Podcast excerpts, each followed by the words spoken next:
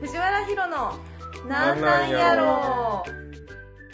こんにちは藤原ひろです少女漫画を描いています夫の帽子です友達の C さんですこの3人で愉快な日常のやり取りを配信しますカフェで隣のテーブルの会話を聞き流している気分で聞いてもらえると嬉しいですで帽子がはい近藤さんについてウィキペディアで紹介してくださいあ、えこれ長いからなあの抜粋してその知らんな。ウィ何キペディア書かれてるんや。そう近藤さんはウィキペディアがある人です何書かれてるんや。えーとまあまあその大まかな部分だけでいい大まかなところでいいと思います名前とはいえこれ全部読んでまあいいか近藤淳也さんですねはいえー、1975年11月20日生まれ二十日？ああ20日ですか20日生まれ間違えてる愛知県生誕出身は三重県となってます株式会社温度代表取締役社長株式会社ハテナ創業者現非常勤取締役と合うてますか情報ウィうキん。ペディア大情報、体やってますね。僕もう完全に離れたと思ってたけど役職がついてるんですねハテナのハテナもついてますね一応。なんか僕は株主だけなのかなと思ってたんでまあ私たちは、えー、と京都のコワーキングでみんな知り合った中で、 C さんも近藤さんも僕も藤原先生もみんなそこで知りそう合ったそうですね帽子だけ、えー、とそこでスタッフとして働いてて、中でうんで近藤さんが来た時に「えあの近藤さん?」ってびっくりした唯一の人顔知ってたからめっちゃ興奮してましためちねゃくちゃめっちゃ有名人来たっていう帽子が、えー、と近藤さんが作ったハテナのサービスのヘビーユーザーだったってヘビーユーザーっていうか普通のユーザーやけどいや結構ヘビーっすよ。いうヘビーまあ、長く使ってたっていう感じで初すね期、からずっもうと15年以上使っなので帽子はちょっと近藤さんを崇拝してるところがある、てでそれは自分がずっと愛用してるサービスの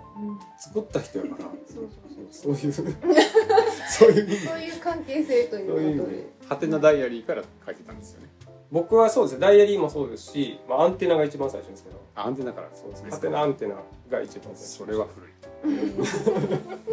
で、ハテナブックマークで1000超えたことも何度も。あいや一回だけあ、だ一一回だけあ一回だけか。回だけです900とかありましたけど1000ユーザーズグループみたいなのあるんですよ。あ1000もないですけどあ1000もな700いです読者ですよねあ、いやいや、ブクマ。あそれブクマ。はうん全部では全然あります あそうこれはでもあんまり 僕は言ってないですけどそのハテナのサービスでずっと日記を書いてたっていうんう、うんうはいん昨日もこの話したんですけど、なんかそれは全然違うって本には言わはるんやけど違う違う帽子がまずあの人間に興味持つのって結構す少ないというかあの興味を持つ人数が少ないわけですよ。でその中で私は興味を持たれたしで、えっと、近藤さんにもすごいこうベクトルが向いてるなって思ってて、私の中では帽子のこの2大ベクトルがこうこうなんですよね。二台え世界の二二台ですそうそか。うそうそう帽子の全人類に対しての 二二台のベクトルですか。そうそうそうそうそうそんなことないけどほ本それはちょっとなんかち当。ょっともうちょっとあるんじゃない。同じ式に上げすぎ全然方向性が違うからっていう話いやそうだからもし私があの性別が男やったらうん同じぐらいじゃないかって思ってるんですよ。本当に。そんなことない。でも実際知り合ってっていう人は少ないです確かに自分が知っててあすごい人やと思ってそういう人と実際会って話せるっていう機会ってまずないんで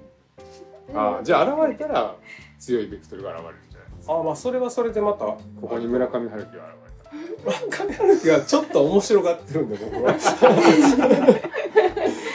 大きい違いが私とは結構そのいろんなこう深い話をするみたいな感じの関係性やけど近藤さんに対してはこうプロレスを見てるみたいな感じのそのこの人次何してくれるんやろみたいな興味でずっと見ちゃうみたいなへこう観客の気分でずっと見てるらしいんですえ。よ。へえ。近藤そうさんですがねそうなんか次新しいこと何をやるんだろうみたいな興味がずっとあるっていう。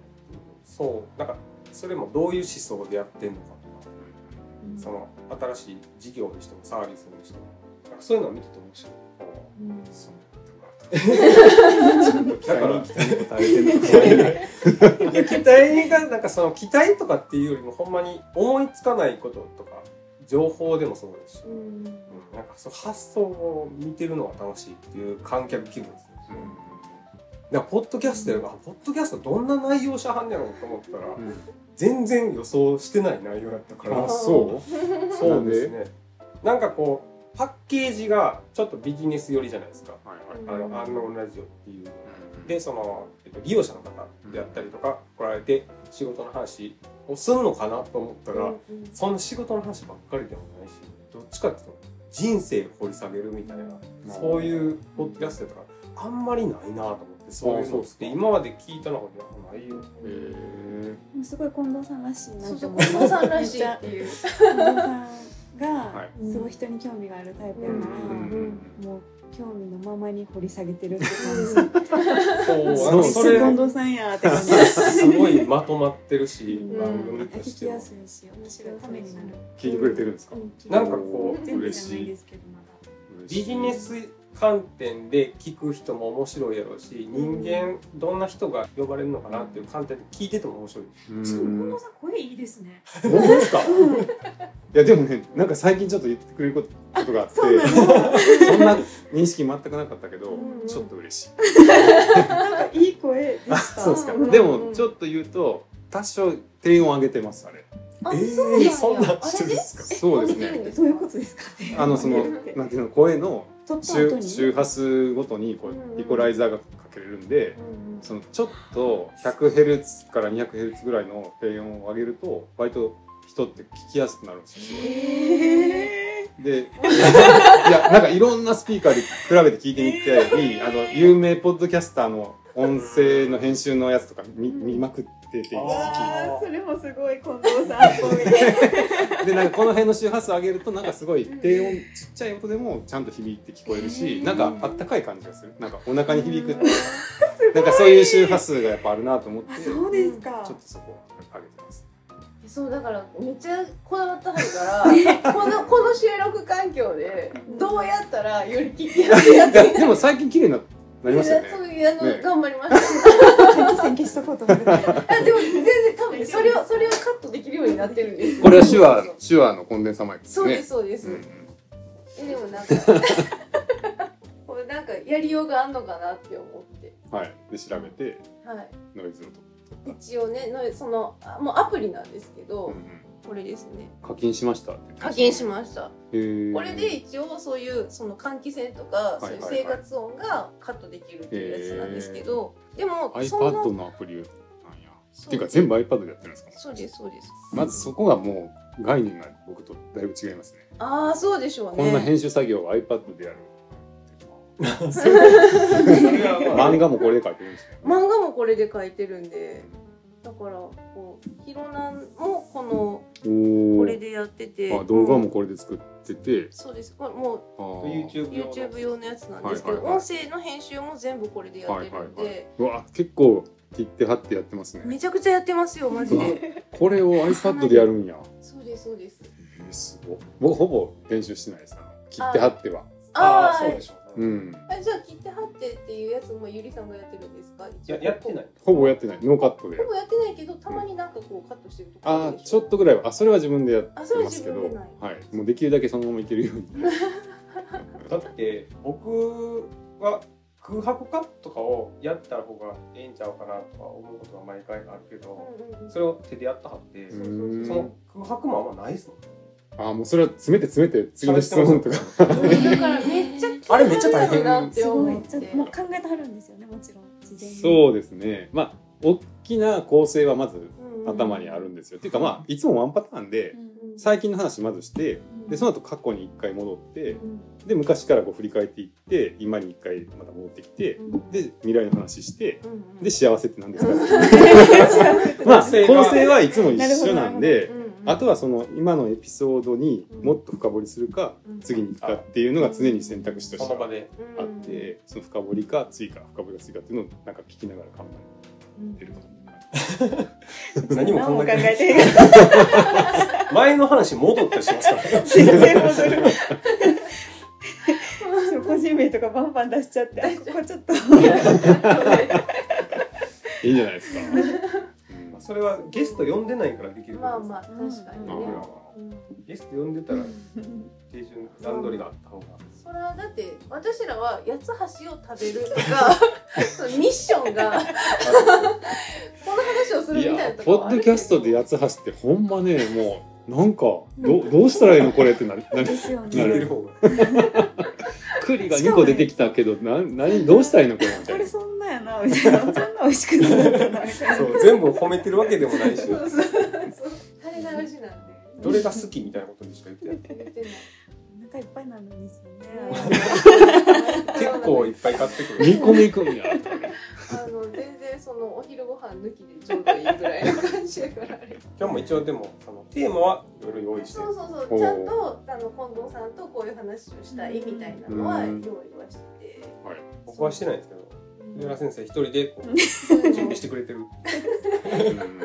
まず近藤さんの紹介を、紹介したっまあね これは紹介になってるのかどうかわかんないまあ今はその温度社っていうところで、うんアンノーン京都っていうコワーキング兼宿メインにやってはったり市街地うんうん市街地とかうんおっきい人で市街地とは市街地とは 滋賀県の外縁を一周する日本最長のトレイルランニングのレラーイトス合ってま すすごいすごいさすがに400何キロでしたね440キロ40キロ、うんトレイルランニングがわからない人もいるかもしれないあーヒロナを聞いてる人にはねまあ、山を走る山をマラソンみ たいなとにかく走るうん近藤 さんめっちゃ走るんですよね一緒に行きましたね一緒に行きます私は近藤さんにと一緒にトレーラーを何度かうんうんしてましたね、信じられへんもんね意味わかんないです走ることの意味ですよね走ることもわからんし 山に登ることもわからんからもう重ねてわからんって いう重ねて一緒には登ったじゃないですかねねもあう一回そこうんめっちゃ楽しかっためっちゃビビってたじゃないですか私の体力のなさにあそうですね最初のコーナーぐらいでいきなりなんか休み始めて 「え誰よりも早く息切れするっていうもう休憩?」って思ってちょっと面白かったですねねヘロヘロでしたよねヘロヘロでしたでもそのヘロヘロになるの分かってるから装備が重たいんですよね私じあーゅん準備をせんとこれは生きてられへん誰か持ってくれてましたよね今あ近藤さんがそうやそうやなんかリュック持ってくれててそんな辛そうやったみたいな感楽しじかでったないやこの人はたどり着かへ んわ元元いやでもちゃんとね登ってを一緒に降りてこられてよかったねうんあの日はだいぶはしゃぎましたね。小遠学生みたいにみんなはしゃぎましたね。足みたいな感じで楽しかったですそれねも酔いすぎてそうだからそれもコワーキングのみんなで、えっと何人ぐらいでしたっけ？10人結構いっぱいでうすんね結構いた気がすでる行ってえっと愛宕の方に行って帰ってきてみんなで飲み会というかあれない朝日スビューーパホールやーったかなな、うん朝日スーパードライ的なところでもう帽子がベロベロになるっていう。そうですね。ビールそうだビール飲みすぎて、なんか全然記憶なかったんですけど。途中からもう大丈夫か大丈夫かみたいな。帰れんのかなみたいな。そうそうそう。でちゃんとあのバス乗り込むまで私ら見送っいや優しいそうそんなんもね懐かしい話ですね。懐かしいなあれが四年五年ぐらい前。十八年か十七年、十八年かな。二千十八年ですね。うんすごい今思ったらなんか大学のサークルみたいですねそうですよ。ほんまですほねんまにあの人どうしてんやろうみたいな人がどこまで話を戻るか。あ、そう。だから最近そのそう市街地のうんドキュメンタリーがユうん YouTube で上がったんですうよんうんうん一時間半ぐらいあるから、それを見たら結構どんなレースやったのか。すごいですよ。そうなんですもうぜねひ見てください本当あにねの命を感じるプ。ロの人が作った。命を感じます命を感じる。すごいそんなん言ってくれたら嬉しいこの死と隣り合わせじゃないですけどめ。ちゃめちゃ過酷 な。なんかそうですすぎる。ねてかあんな天気荒れると思わなかうっんうんたうですね見ててんうんうん。 100分あるドキュメンタリーなんですいや、よ本ね当ね。はい、で YouTube の動画じゃないよな、これっていうなんか まず100分っていうのも大体普通じゃないし、うん長い結構ガチドキュメンタリーなんですけどうほんまやすごいコメントいいコメントもらっててなんか結構再生されてまあす再生しちゃいましたコメントを見ようと思ったら再生されてしまうこれはねすごい見応えがありますよなんか適当に作られた動画ではないお前みんなめっちゃ感動してるコメント欄で、はいねえはいほんまにあれですよねプロのスタッフが作った映像なんですね、あそうなんですねそうですそれねがうんうん、今なんか3.6万再生ぐらいいってるんですけど、ねうんすごいすそごのい100分の動画でうんまあ1万いけたらいいねって言ってたんですけど、うんうんもう3.6万やし、うんもう最初はもちろんなんかフェイスブックとかでん市街地のこと知ってる人とかがうん見て見始めてくれたんですけど、うんもう最近はほとんどトップページのおすすめ動画とかうんうん関連動画から来る人ばっかりで、うんうんうんうんだから別に市街地のことが知らなかったり、うんうんなんなら山も登ってないみたいな人はいはがい多分いっぱい見てくれてて、うんちょっと嬉しい。あの規模はちょっと尋常じゃないですよ、うんレース自体もそうだしまあ、なんか知らんかった人とかもいるでしょうね日本でこの規模のレースそやうっでてするねとか、うんその富士のあんなんを知知らなかった人とかもいるそうなんですよ確かにレース作る作ったんですもんねねそうえそうでですねすよ走るだけじゃなくて作ったんですもんね、うんすごい全然僕一人ですよでねじゃなくてみんなでなんですけどだってや山ねうん伐採する、バあれスするとこから道作るとこから始めて始そめうたそうもそんうそうね毎週行ってはりましたもんねそうですねお前そうですねあの頃から一緒ですもんね、うんそうなんかすごい面白いレースなんでうんうん今年第1回を一応はい正式大会ができ初めてやってきたんですけうんうんど、NHK に売り込んでたんですよああねうんうんほんで1回もう放映が決まって、えそうですかはい、で NHK でなんか放映されるっていうのでほぼ内定してたんですけど、まあ、ちょっといろいろありまして。あのちょっとはいいろいろあってそれが流れてしまったんですけどその制作チームの中に滋賀県出身のカメラマンさんとかがいて、もうすごい個人的に興味が持ってくれていて、でもその方が割とこう走りながら撮るなんかすごくプロの本当のエースのカメラマンさんで、その方が滋賀出身でまあぜひ撮りたいって言ってくれて、でまあ大会の予算をどうにか使ってこんだけしか払えないんですけどこれでわあ作ってくださいって言ったらその共感してくれたそのカメラマンさんとあとそのディレクターさんもプロの方があそうですかその人も滋賀の気候新日本風土記みたいなこう番組を最近作った方ですごい滋賀に通ってた方で、まあ、そのディレクターさんがちょうどちょっとなんか育休かなんかなんか時間があるから編集できるみたいな話になってなんかいろいろ偶然重なってうんそのプロの方2人とあとはもうこっちでランニングできる人を集めて頑張って撮る撮って他の素材集めるから。うん一緒に作りましょうみたいな感じで急ゆ遽有志ですねそうですね作った動画で、でもなんかすごいそのおお二人は本当になんかうん本本気を見せられて、もうんうやっぱプロやすごい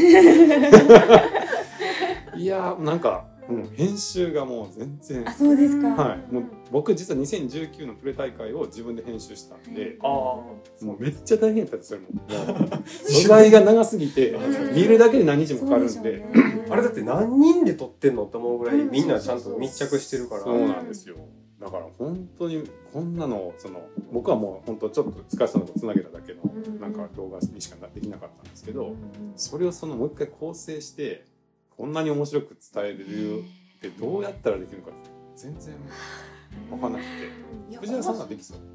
そんなそうそういうのがプロじゃないです 全然ジャンルが違うそうですかでもなんかいろいろ考えるでしょあ頭ので中もあれはすごい、ほんまうまいなって思いました、うんそのストーリーがもうちゃんと作られててそのドキュメンタリーの中うでんちゃんと一人一人に興味が、えー、と湧いてでなんかどうなったんやろうっていうのをうまくうまく個性がすごい出てたしそうそうそうそう選手の紹介も時間前後は絶対するじゃないですか、うん一人一人にスポット当ててたら、うんそれもストレスなくちゃんと見れるようになっててうまいってでもな本当にねなんかドラマチックなんですよ怒ってることが。もうなんか疲労骨折のくだりは言ってる言ってるネタバレネタバレいいじゃないネタバレ誰とかは言ってない 誰がいつとは言ってないそっかそっかとかはもうなんかえーってなりましたもんあやあっそうでぱすりかううんんだからあの人あの選手は僕グレートレースで見たことあったなと思ったんではいはい有名な人やなとうん思ってうんそうですね選手は結構国内トップクラスの選手がうん出てたんでうんそうそうそうだと感想もできないですうんなんかやっぱ怪我しあるじゃないですか他の人も、うんもうんうしょっぱなからここそうそうそ期待切ってう、うんうん、水で洗ってる動画は僕は iPhone に撮ってます。これは押さえとかなと思って前でドバドバ血流してんでこうやって写真で動画撮ってもあれこれ衝撃なんでねやっぱり、うんかわいそうすぎるやろっていう、うんでも山を走るってすることあるなっていうのもあるし、うんなんか途中のそのもうほんと道なき道を行ってる感じもあるじゃないですか、うんうん黄色いあの目印のテープを頼りにとか、取り方とかが全部うまいんですうよね、んアングルとかもそうそうあそうるしそうルートをどう見せるかみたいなのもうあるし、んあとなんかね、あの女女の子が、うんあの女あ女面白子か一位の、うんあ竹内さんのが、もう本当に最後の最後で、うんえっと、琵琶湖がこう見渡せるところに来た時の、うんあの涙と夕日のあのうん対比の感じうんが、ドラマチックに作らは るわ。うまいんでえすそれよ。も走りながらカメラマンがそうですねランニングカメラマンって言ってその選手を撮ろうと思ったらしかも前から撮ったりするんで選手と同じスピードで走ってしかも後ろ向きに撮るみたいなことができる必要があるんですけすごどいですねそれのなんか日本のエースみたいな人がいて駒駒井さんって駒健って言われてるんですけどその人が来てくれてもうずっと4日間つきっきりでへ見ててーですごい映像いっぱい撮ってくれて。めっちゃ大変やでやっぱりねあのよ夜とか雨の日とかがし、うんなんかやっぱ過酷じゃないですか、うんあのシーンを撮ろうと思ったらほんまにその夜の山とかに向かっていかなきゃいけないんですよ一人で。うんうんうんでやっぱりそのボランティアで集めたその動画隊って夜が来たしちょっと寝ようかっつって、うん宿で宿っていうかそのライフベースで寝ようとしてるのうんに、うんうん撮るなら今でしょみたいな感じでそのまま山に行くんですよ。でなんか山に全然意識が違う今や今山なんか行きたくないようになっててかっこよかっいやーすごいですね。たプロプロ意識がもう全然違ってへ本当に、うん、過酷の時ほど行かなあかんっていう、なで他の人が来れないとかもあるんですそうですねその、うん何かが起こりやすいとかもあるんうでんいやそら取れ高はそらすごいですその方が、うんメンタルやられてるうんね、参加者の人も結構いたじゃないですそうかそうでなんですねそうやっぱそうそう基本途中からもうメンタルですよ、ねあれ長すぎるっていうのもりそりゃそあうるですし、よねうんなんかあとなんかみんな困ってたのがもうルート取り難しすぎるっていうすごい言うてはったの迷いまくって るもともと、はい、僕が一周したコースがベースになってるんですけど、うんうん僕が最初行った時なんてもう今の日じゃないですから、ね、もうやぶしかなかった ところを地図だけ見て突き進むっていうまずそれをやろうとしてるのがおかしいからすごいですよねそれに比べたらもう草草ないし今、は比べたら然走りやすいやんと思ってますい、木木木とかかき分けなくていいしみたいないやーほんまに近藤さんはすごいですよいねや本当にすごいですよなん目印とかがでもそんなにつけれるとこつけれないとことかがあるんですよいやなんかつけ始めたらつけ終われないんですよそのあ長ー長す気ぎて440キロを目印たどればいけますよっていう状態にしようと思でっても GPS ほぼ無理なんでもうはいなん か自分で地図見て進ん上で位のくださ人いもはいなんかね何十分とか迷ったりしてますそうよねですねそれで順位入れ替わってたじゃないですかそうです ねやっぱ時間とかもいりますね出ようと思ったらそうですねやっぱ下見っていうかコース把握してたら強いとは思いますけど、まあ、あとはやっぱ地図の習慣っていうか、まあ、地図っていうか今はもうスマホのアプリでうんうんあの地図の上に今ここにいますってピュッと出るし、そのコースもダウンロードしておいたらこう線で出るんで電波とか大丈あそれもあのあらかじめダウンロードしておいたら出るんですようん県外でも。夫、えー GPS は取れるんで今ここっていうのも出るし分かるから昔のその紙の地図に比べ たらもう全然今どこにいるか分かるだけでもう迷いようがないやんめっちゃ迷ってはったのにやそ ら何にもやってはったそういう人はいっぱいいはっ たあれうんたまになんか誤作動するんですかあの番組内でちょっと、あ GPS がああそうですねそれはだって Google マップでもあるんでまあねそうそううんだからそれがどれぐらいの確率で起こってたんやろうっていうのはちょっと気になるけどあーたまにやっぱりちょっと誤差が出たりするんで映像を見てたらみんな手にスマートフォン持ちながら走ってるんですよ見ながらルート取りしながらもうなねんかいろんな能力試されますめねっちゃ試さサれるバイバル能う力、んすごいです人の心が折れた顔をあんなに見れるのが楽しみそっちが楽しいねあんな心折れたのが全身から伝わるのあんま見えひんよ3日で1時間とかしか寝てないとかそんな人らばっかりだったからすごいですよそうねですね一週幻間覚みたいなのとか夢夢か現実なんかかあ分からなのい、ね、あの途中で出てきたと思うけど、今って大会やってますかって言い始めて、なんかあの大会が終わった後の夢のな、思い返してる夢かと思ってましたとか言い出して、あの人コメント全部面白かった今って大会やってますかってだからなんかみんな帰ったんちゃうかって思ってしまうのがわからないですけど、とか山の途中まで行ったのに戻ってきて、で、なんかまた同じとこに出出て、で、あれなんかさ、絶望あれさっきと同じようなところにまた来たみたいな感じになってたりとか、もう寝てないんで、うんごいですうね。ん人の限界をすごい見れるでもそれをね、好き好んで。あるんやからすごい。そうですよ、わざわざ10万円とか払って出てくるんですよ、いそれやーすごい早い人がいつか走りっぱなし、うんうんまあ途中で寝たりしはるんですけうど、んうんうんご飯食べたり遅くてもな1週間とかですね7日ぐらいです制限時間が8日間。ああー8日間うんうんうんえっと、192時間か。半分超えたぐらいはちゃんとみんな完走してはりましたよねうん、あ、そうですね。うん60 59人出て37人かな。うんすごいでなのすでね。半分以上完走したんですうよ。んうんうんうわーと思ってマジでなんでそんなことするんやろうってしかな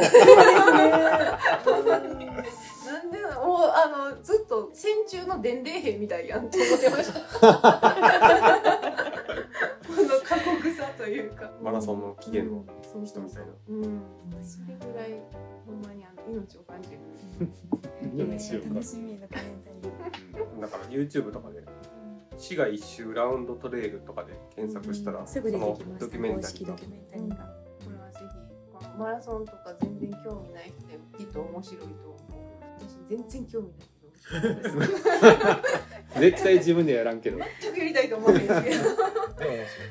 ああ、でもそう言ってもらえたらよかったですね。私も走りたいし山も登りたいけど、うんああいうレースはね出たいと思わないえそれは順位競うとかっていうことないよやりあの夜を超えるレースを出たいと思わないですねあー長いとか怖いしこういううん 僕もでもそうでしたよ、最初。やっぱエスカレートしていくもんですかそエれスはまカレーりト山にはまりだして夜の山は基本怖いし、なんかまあ基本、僕昔そのアンゲル部だったんで、高校の時とか。えもう絶対に夕方までに行動を得るようにっていうのが鉄則みたいな感じで、うんもう夜にまで行動が伸びてしまったのはもう完全に失敗っていう感じで教わってたから、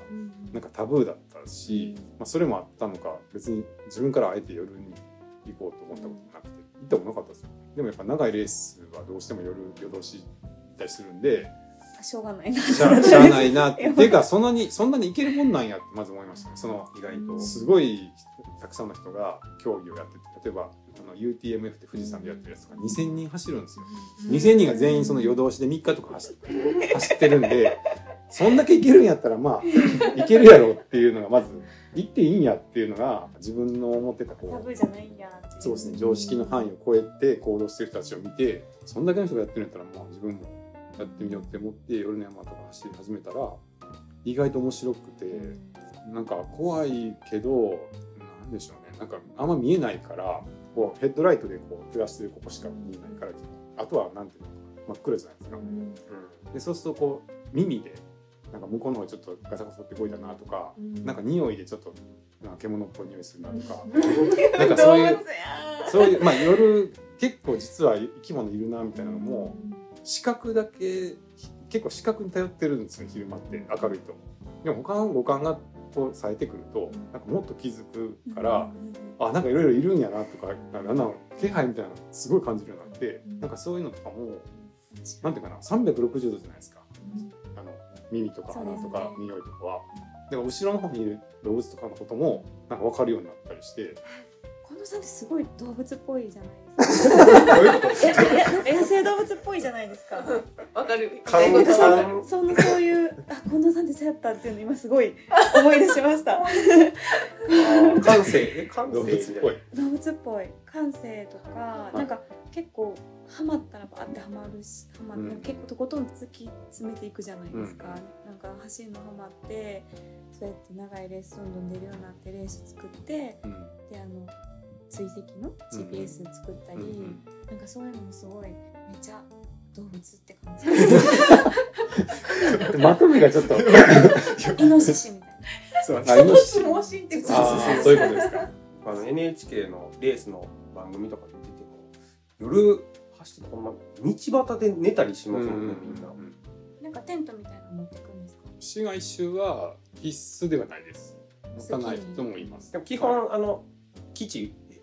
寝るんですよねそうです家ねのとこで。家のところ、そうそう。あの寝る場所は一応七箇所ぐらいあの屋根のある建物が休憩所であって、でそこでまあ、ね、気分で。だから海外のレースだったら夜な夜のその山の中の道端で選手が寝たりしてたから、こんなんやんや、ね私もそんな世界があるんやっていうことを ほんまに初めて知りました近藤さん経由で、うんあそんななんかそんな何日もかけるレースがあるん やっていう、でもなんかすごい自由だと思いません。自由、うん えあ自由うん自由自あそうか由、自由って考えるんですね自由、なんかそそのの要はどこで寝てもいいんやとか、うんあ何時に寝てもいいんやとか、起きれるだけ起きて。もう無理って思った時にパタって寝るとかでもいいんやとか、夜通し走っててもいいんやと か。そうそうそうそうなんかそういうこう、うんいやなんかすごい動物っぽいなって感じすごい戻った。なんかあとなんかその食料とかを持ってきてもらってやるレースもあるって言ったはずじゃないですかサポーターみたいな人、うん